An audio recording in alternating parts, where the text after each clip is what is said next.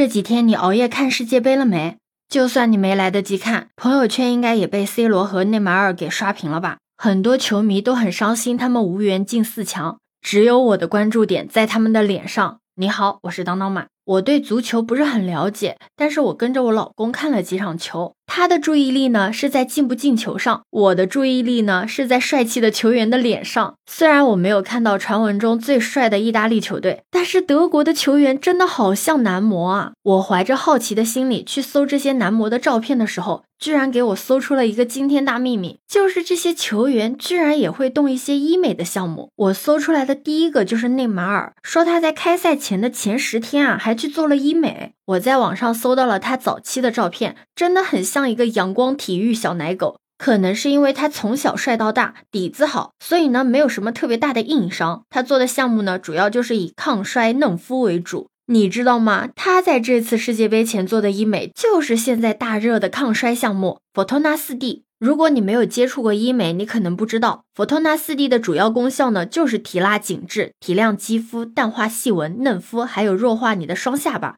而且作为医美项目来说，佛托纳四 D 的痛感是最低的，所以有很多人啊会把佛托纳四 D 作为一个日常养护的项目来做。你想啊，内马尔虽然现在才三十岁，但他作为一个足球运动员，平时都是风吹日晒的高强度训练，所以还是很容易留下一些岁月的痕迹的。但是他这些岁月的痕迹都被医美给带走了，只给他留下了男性成长后的魅力。所以，哪怕他现在迷上了一个大胡子的造型，但是颜粉还是越来越多。而且你知道吗？他的颜值不仅影响着绿茵场上的状况，连他的家庭生活都在波及的范围里面。这事儿啊，还得从那个比他小六岁的继父说起。他的这个继父啊，是个双性恋。他在和内马尔的妈妈在一起之前，还和内马尔的演员朋友、私人厨师都交往过，甚至还在他公开的社交媒体上发布过看内马尔比赛感动到落泪的一个视频。你猜他的继父为什么只跟内马尔身边的人谈恋爱？可以放心大胆的猜，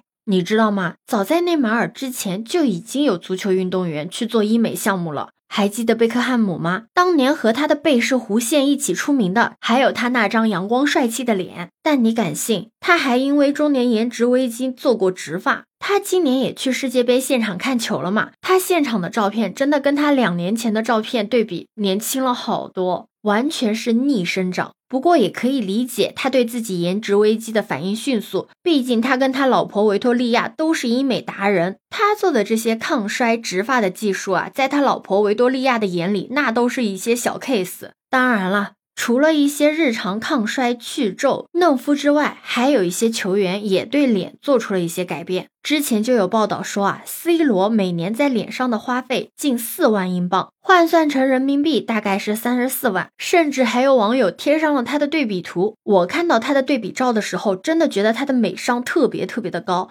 因为他有一种动了又像没有动的那种妈生感。他通过整牙直接调整了他的颌面，让他的面部平整感、均衡感得到了一个很大的改善。有网友分析啊，他的眼部、鼻部也做过了，因为他早期的眼睛总是给人一种没有睡醒的感觉，而且不光是眼皮有些耷拉的问题，他的眉部脂肪呢也是因为厚度让眉眼过于圆润，整个脸特别是在笑的时候会给人一种憨憨的感觉。他的鼻子呢也比之前更加的精致了。有网友就评论说啊，C 罗的眼袋皱纹随着年纪越大却越少，这不是魔法，这是金钱的作用。有外围扒出，C 罗他是有去进行一些注射填充的。其实很多的品牌啊，早就意识到了运动员在一定的程度上比明星会更具有优势。他们名气又大，又会很少翻车，每一次的营销都会给品牌带来一个很好的效益。要我说，世界杯的这些足球运动员们真的是要实力有实力，要帅气也有帅气。表面上看，他们的人设是运动酷男孩，但实际上个个都是精致的时髦精啊！真的是论帅哥球星的自我修养。这些运动员，他们甚至是可以公开医美过程的，在采访的时候也会坦白的说自己会化妆。也有很多人会去黑他们，说他们不应该把注意力过分的放在自己的脸上。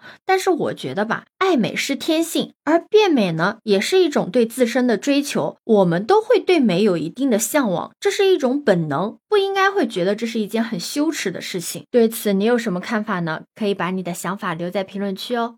如果你喜欢我的话，也可以在我们常用的绿色软件搜索“当当马六幺六”，就可以找到我哦。欢迎你的订阅、点赞、收藏、关注。这里是走马，我是当当马，拜拜。